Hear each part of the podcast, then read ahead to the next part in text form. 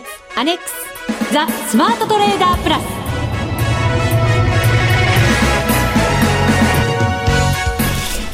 全国のリスナーの皆さんこんにちは。内田まさです。この時間はザ・スマートトレーダープラスをお送りしていきます。それでは福様にご登場いただきましょう。マネックス証券の福島忠さんです。こんにちは。よろしくお願いします。よろしくお願いいたします。え今日は福福コンビではなく福様お一人で。うんなんかやっぱりしっくりこないですね。やっぱり3人いないとダメでしょ？う、だって最初にいつも福永さんが「こんにちは福永博之です」って言ってるんですけども、ええ、いきなり私から言うっていうのはちょっとやっぱりしっくりこないですね。まあリスナーの皆さんももしかしたらそう思ってるかもしれないですけど そうですね、うん、ぜひあの福島さんもこれから休まず来ていただけると さらにしっくりするんじゃないかと。落とし込みなんですか、ね、そうです。そこに落とし込もうかなと思っていました。さてえー、第11回 FX ダービーが先週の木曜日からスタートしました。スタートしましたね。はい。リスナーの皆さんご参加いただけていますでしょうか？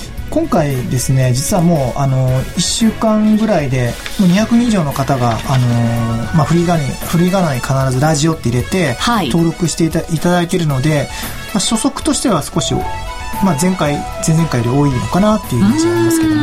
なるほど。ありがとうございます。でもまだまだ1週間ですからね、ね。ええ、残り3週間はありますから。そうですね。はい。まだまだ多くの方にご参加いただいて一緒にチャレンジしていただきたいと思いますさて先週番組の中で福島さんからダービーにエントリーしていただいた一番の方に、ね。はい、えー、っと何かプレゼントあげようよっていうなんか提案がありましたよね。そうですねそうですね。はい。であのー、まあまさにあのー、このラこの時間帯にリアルで聞いていただいたお客様ってやっぱり結構いらっしゃって、えー、で今日見てみたんですよ。そしたらあのまあおそらくこうホームページに出てきたのが、まあ、17時スタートだったんですけども、ね、ちょちょっと過ぎぐらいですかね、えー、で17時あの1分ぐらいのところに結構何人か エントリーされている方がいて、はい、すごいなと。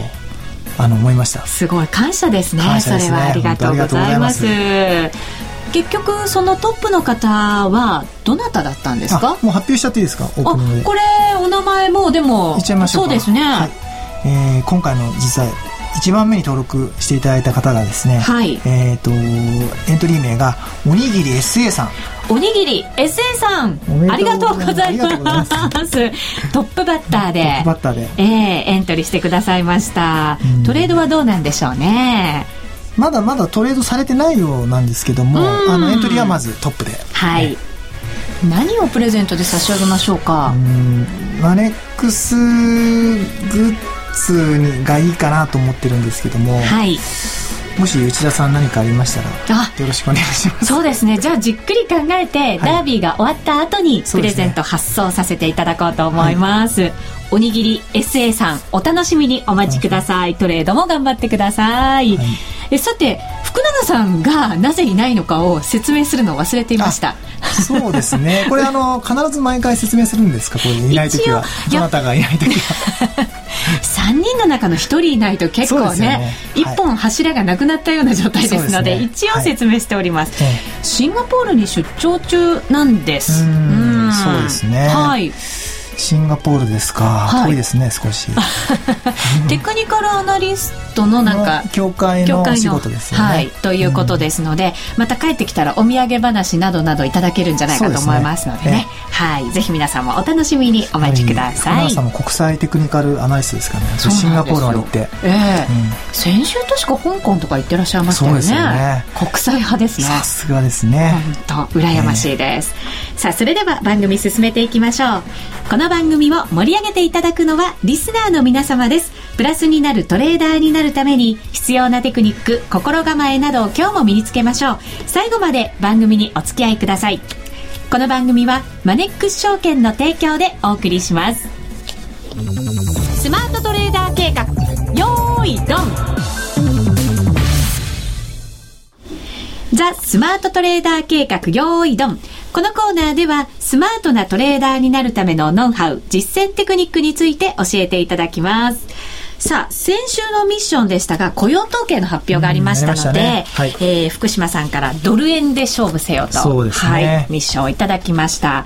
私もあの、せっかくなので、雇用統計の時にチャレンジしたいなと思ってたんですね。で、えっ、ー、と、ブログにチャートを今回はですね、4枚載せました。うんちょっと4枚あるので、えー、一応説明しておきますね。そうですね。1枚目がドル円の冷やしチャートです。うんうん、はい。そして2枚目がドル円の1時間足のチャート。うん、そして3枚目、ユーロドルの30分足。うん、そして、えー、5ドルドルの30分足と、はい、4枚やります。はい。順番に説明していきます。そうですね。はい。まずは、ミッションのドル円なんですが、えっ、ー、と、冷やしにですね、トレンドラインを引きましたところ、下落トレンドかなっていう緩やかな下落トレンドまだまだ続いてるかなというチャートだったんですね。はい、それで今回雇用統計の発表がまあありましたけれども私は売りから入りたいなというはいえ気持ちで見てたんですね。はい、そしたらあの雇用統計発表前になんとなくじわじわこう下に下に行きたがってるような感じがしましたので私もダービー始まったばかりでですね早くやりたいと早く参加したいトレードしたいと思ってしまいまして、えー、夕方方過ぎぐらいですね、えー、18時40分に、えー、78円45銭で売りで入りました。はい。で、雇用統計の発表を待っていたんですが、発表された直後に、驚くような大陽線が立ちまして、はい、えー、全てこれ、えー、ロスカットされたという、はい、非常に残念な結果。に、その後ただ、まあ、あの、ずるずる下がってしまいましてですね、まあ、ロスカットされなければプラスになっていたかもしれないんですけど、ただ、まあ、自分のちゃんとリスクマネジメント、しっかりロスカットラインは入れるというのがルールで決められていますので、はい、えー、ロスカットされて、ただしですね、はい、その後ちょっと私もいろんな取引を慌ててですね、なんかこう取り返そうとしてしまいまして、その金曜日と、はい翌週明けての月曜日、うん、祝日だったんですけど、おちゃんとトレードができたんですね。マーケット開いてましたので、はい、えー、そこでですね、結構大失敗をいろんなことをやらかしてしまいまして、うん、結果ですね、えー、100、70万円ぐらいの損をここで2日間で実はしてしまったんですね。ただし、今回はやっぱり、ちゃんと 目標達成をしなければいけない。諦めるわけにはいかないということで、その後のチャートの3番、4番はですね。なんかやっぱり違いますね。はい。あの、1番、2番で170万も負けてるんですけども、話し方が全然違いますもんね。そうですか。3番、4番でですね、必死でリカバリーしました。はい。この2日間ぐらいですね、水曜日、そしてその前の火曜日か、火、水で、えー、なんとか、あ気を取り直してですね、新規一点、冷静にちゃんとこうトレンドラインなんかを引きながら、えー、トレードを心がけました。で、まず、ユーロドルでですね、えー、10日の10時38分、午前中ですね、1.2869ドルで、売りで入りました、200万通貨。その後ですね、えー、どんどんと陰線2つ引いたんですね。なので、えー、確実に確実に取っていきたいと思いまして、えー、そこでですね、もう決済しました、すべて。11時58分、うん、1時間ちょっと後ぐらいですね、はい、にすべて決済しまして、で、そこからですね、えっ、ー、と、じわじわと今度上がり始めたんですね。で、ここはやっぱり、こう、戻りも取っていきたいというふうに思いまして、はい、えー、その他の通貨と比べていたら、オージーの戻りが結構勢いがあったんですね。なので、実はその後、オージーでロングで入りました。これがですね、4枚目のチャートになります。えー、12時14分から1.0210で買いで入って、えー、その日の夜中ですね、23時39分に全て決済しまして、ここはしっかりトレンドが取れたんですね。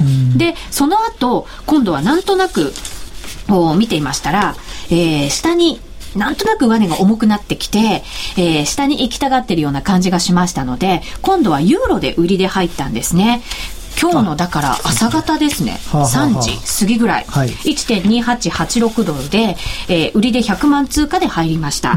で、朝もう窓を開けて下に行っていましたので、朝の時点でもう買い戻しをしました。7時49分ですね、すべて決済して、その後またこう上に切り返していくような動きがありましたので、そこも1時間ぐらいの間で、えー、大体、これが20ピップスぐらいですかね、はい、ユーロで取りまして、えー、っと、負けていた分のですね、ほぼ、うん、全部とは言わないんですが、えー、140万円ぐらいですかね、を取り戻しまして、えー、結果今日の今の時点では30万円ぐらいのマイナスということになりました。結構トレードしましたね。しました。数にしたら、えー、結構今までの中ではトップクラスに行くぐらいの、ね、はい、トレード数になったかもしれないですね。いやいや、今回は、あのー旦こう軽い地獄を見てその後 元に戻ってきたっていうようなイメージですかね軽くなかったですね まずあの、1枚目の、まあ、ドル円の冷やしを見るっていうのは非常に、あの、いいことで、トレンドラインを引いて、えー、まあ、短中期的には、えー、下落トレンドですと。で、まあ、移動平均線見ても、あの、75日も25日も、あの、今ここには出てないんですけども、あの、下向きになっていて、えー、まあ、確かに、あの、中長期的、あの、短中期的には下降トレンドでしたと。うん、まずこれは、あの、いいと思います。あの今日78円割る場面もありましたからね。ねあのー、です。次ですね、問題は。はい、2枚目。2枚目ですね。はい。このあの、まあ私もその、あの、せっかく雇用統計の発表があって、はい、あるので、まあ、あの、ある程度こう上下に動く可能性があるので、まあそこの部分で、まあトレードする方もいれば、まあそれをきっかけに、こうある程度トレンドを見分けてトレードする方もいるの、いるので、えー、雇用統計の発表があるので、ドル円ってこうやったんですけども、ミッションとして挙げたんですけども、はい、やっぱりやっぱり一番あんまりやってはいけないパターンだと思うんですね。基本的には、あのー大きな指標発表前っていうのは、あの、特にこう、キャリートレードされてる方とか、あの、少し長めに持ってる方なんて逆に、あの、ポジション外しちゃうんですよね。はい、何かあったら怖いっていうのがあるので、だからそこをあえてこう、逆にこう、まあちょっとこう、ギャンブルチックにこう、突っ込んでいってしまってるので、はい、しかも、えー、200万通貨っていうと、まあ1億6000万弱。そうですよね。結構立ててるので。2億近いですもんね。ね、だからその結構ギャンブル的にこうやるやるには少し額がそもそも大きすぎたのかなと、はい、だからもし少しこうただとはいえ遊びでやりたいっていうのもあのあると思うので基本はあの、大きな指標発表前に貼るっていうのは、あの、なしなんですけども、もし貼ったとしても、まあ、少ない、あの、金額でやった方が良かったのかなっていうのが、あの、一つですと。はい。で、まあ、この日は、あの、たまたま、あの、まあ、えー、失業率の方が、えー、かなりこう改善されて7.8とかっていうですよね。ちょっと驚くような数字だったんじゃないですか？です、ね。まあ、8%を切るっていうのを多分予想されてる方ってほとんどいなかったと思うので、えー、まああの大統領選の前だからとかなんかいろいろなこう思惑でその後ありましたけどまああのー、まあその影響で一旦こう上に40銭ぐらい上がってしまいましたと、はい、そうなんです。一気に来ましたよね、えー、でそのタイミングで、えー、ロスカット、はい。うん、入れていたと思うので引っかかってしまいましたと。はい。で実はの、うん、7.8のその失業率を見た時に、まあ、ロスカットされて、はい、でこんな数字おかしいよねって思って。でね、すかさず売りで入ったんですね。はい、でそれもでも結構まだまだ上に持っていかれたので、それも、ああ、ダメだ、やっぱりって言って、自分で、あの、決済したっていうのもあったんですよね。大体やっぱりこう発表のちょっと前ぐらいからこう触れ出していって、はい、で発表したての時にこう下に行ったり上に行ったりっていうのが数分間続いたりする可能性もあるので、まあ、もしその後にトレンド見見たいんであれば、まあ、5分とか10分経った後に落ち着いたところで、はい、まあ、あの順張りのエントリーっていうのはした方がもしかしたらいいのかもしれない。もしかしたらちょっと早すぎたかもしれないですね。そうですね。うん、結果、あれですもんね、下落トレンドに戻ってるんですよね。そうなんですよ。だから考え方としては、あの、下落トレンドの中にあるっていうのはあ合っていたので、あの、エントリーの多分タイミングでしたね、今回の場合は。無謀でしたね。ちょっと早くダービーしたいなって勝手になんかこう。貼ってしまいましたねそうなんですね、えー、やらかしてしまいました。その後がだから大変になったわけですよね。そうですね。もうあのー、ま3枚目と4枚目はもう、あの、ベードル円っていうミッション関係なかったですね、本当に。ベードル円がまるっきり動かなくなりまして、ええ、これは、ダメだ。ダメだリカバリーできないよと思いまして、うん。え、無視してミッションを、はい、チャレンジしました。失礼いたしました。ね、あのまあ、今回、あの、プラスにその後なってきたので、なってきたというか、リカバリーできているので、まあ、いいと、いいとするんですけど、はい、一応この中で、えー、っと、まあ、1回目の売りも200万通貨か、あの、投資して、えー、まあ結構1時間ぐらい、1時間20分ぐらいですかね、決済してますと。ここはもう、ある程度こう、あの、利益が出た段階で、えー、うまく、あの、タイミングよく、あの決済できてるなっていうふうに思います。ろうそく足も結構下ひげこう長く残す感じの戻りたがってるこう、ね、形に見えたので、えー、もうこれはすかさず欲張らずにパッとこう、うん、ああの理覚をしました。まさに裁量ですね、うん。うん、でその後にえー、と、今度はですね、5ドルで。5ドルドル。はい、5ドルドルですかね。えー、で、これはやっぱりこうトレンドラインをあのちゃんと引いて、はい、まあ30分足とはいえトレンドラインをちゃんと引いて、えー、まあ上昇をしていくだろうと。で、かつ、まあ、ユーロドルに比べるともともと5ドルドルの方が、あの、ボラティリティも高い傾向にあるので、うん、で、かつ直近5ドルドルの5ドルって結構さ、さ、下げていたので、えー、まあ、その戻りもやっぱりあの早かったのかなという、まあ、いいところに着目しているのでそのタイミングでうまく変えましたと。うん、で、うん。ユーロの戻りあの調整よりも先に調整始まってましたもんね、5ドルは。そうですね、えー、結構その、ユーロより5ドルのが先にあの動くことって多くて、なので、あのー、まあ、通常、まあ、ユーロ圏で何かあっても、ユーロユーロが動くのが一般的だと思うんですけども、どちらかというと、こう、リス、ユーロ圏の問題で世界的にリスクオンなのかリスクオフオフなのかっていうのに一番早く反応するのがやっぱり5ドルなので、はい、まあ、そういう意味で言うと5ドルであのユーロより早く動く可能性がやっぱり直近あったので、えー、まあ、着目あの通貨としては良かったと思います。はい、で、まあ、うまくあの全決済しましたと。はい、でまた今度はですね、そこからしばらく見てたんですけど、ええ、やっぱり弱いの方は、なのでやっぱり5ドルとユーロと比べると、ユーロの方が弱いのかなと思って、今度は売りで入るんだったらユーロかなと思ってですね、また切り替えて、えー、ユーロドルで売りで入ったんですね。うん、そうですね。まあ、ユーロドルに関して、これ朝、朝の3時3時何をやっていたんですかっていう。あ、これ、成り行きですか？これ成り行きです。あ、そうですか。はいまあ、お休み前ですもんね。あ、あれ？違いますね。いやいやいや。今日の朝ですね。今日の朝ですか？はい、今日の朝の3時20分。眠くないですか今？元気なんですね。それが異様なテンションの高さを感じませんか？あだからですか。そうですそうです。これは今日は少しラッキーでしたよね、うん、あの朝方に S&P のあのスペインスペインの格下げ、はい、ありましたね。引き下げがあったので、2段階でしたね。2段階トリプル B マイナスですね、えー、引き下げがあったので、まあ、それの影響で、まあ、少しこう朝方大きく下げたので、まあ、ここは若干こう、ラッラッキー的なところもあったかなっていうふうに思います。はい、そうですね。はい、しかもでもあのその前につけたですね高値はなかなかもう抜けなくなっていて、うんうん下がらないんだけど上がらないっていう感じであったんですね。うすねはい。なのでやっぱりなんかこう嫌な感じがするなと思ったのと、自分のこう引いたトレンドラインの上限に来てたんですね。なのでここはやっぱり売りでチャレンジして、はい、もし上に行ったとしても前の高値を抜けたところでもうロスカットできるような感じで考えていたので、すごいストラテジーですね。はあ、褒められました。で、えっ、ー、と、これで全て決済しました。そうですね。朝起きた時にはもう、あの、下がってたので、うん、これも早めにちょっと決済しようかなと思いましてですね、あの、ロスお菓子見ながら、動き見ながら、うん、すぐに、あの、ロスカットしました。あ、はい、ロスカットじゃないですね。まあ、決済しました。利確ですね。はい、うん。なかなか、あの、ミッション以外の通貨は、よくできていると思います。本当ですよね。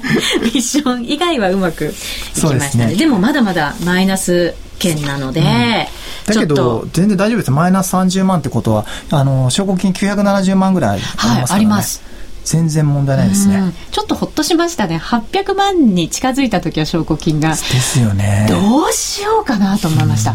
また今回もやってしまったかと。えー、えー、やっぱちょっとその、米、雇用統計前に200万通貨貼るがちょっと良くなかったですね。そうですね。どちらかというと。はい。なんだかこう自分が入る時に限って、なんだか自分が思ってる方に行きそうな気が勝手にしちゃうんですよね。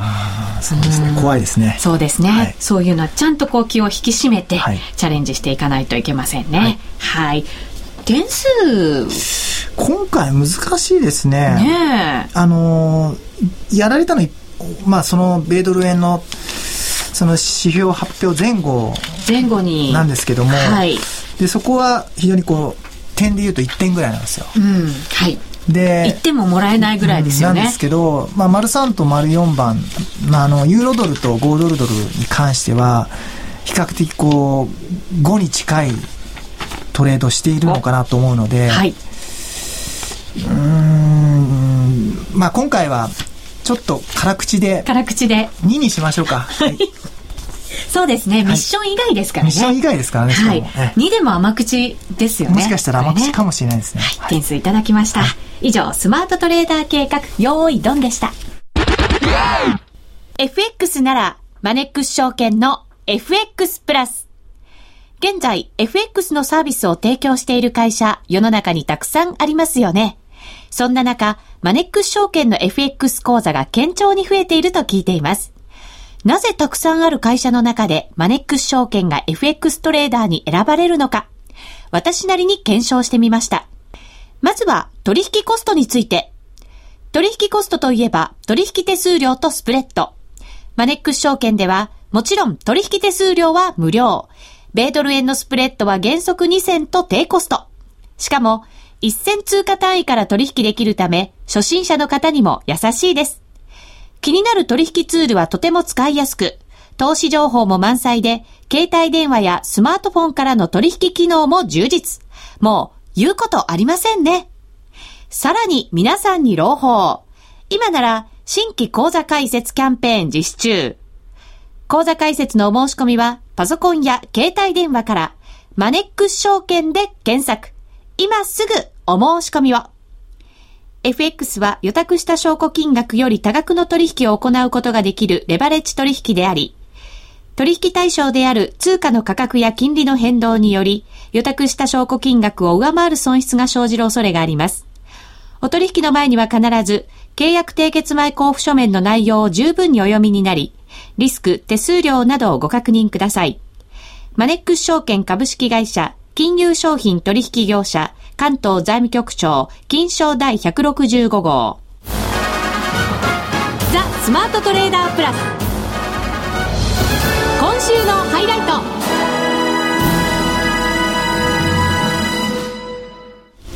このコーナーでは FX ダービーの最新ランキング発表いたします。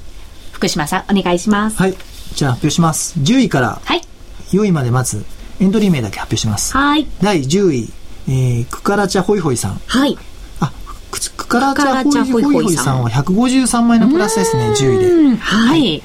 えー、9位がいいともさん。はい。えー、8位が MWLK21 さん。はい。第7位が、あ、前回も上位ですよね。そうですね。トップ。トップですよね。アリスさん。アリスさん。はい。素晴らしい。素晴らしい。えー、第6位がどっちこっちうちさん。はい。えー、第5位がライフワーク FX さん。はい。えー、第4位が冴えない、えー、皇居ランナーさん。皇居ランナーさんですね。走ってらっしゃるんでしょうかね。ねそして第3位。はい。乙女座の私240万円のプラス。うん、おめでとうございます。第2位が、えー、ボイス、ボイスラブ、うん、ユウさん。はい、えー、ボイスラブユーさん。さんはい。えー、254万円のプラス。うん、おめでとうございます。そして第1位、えー、低所得者層さん。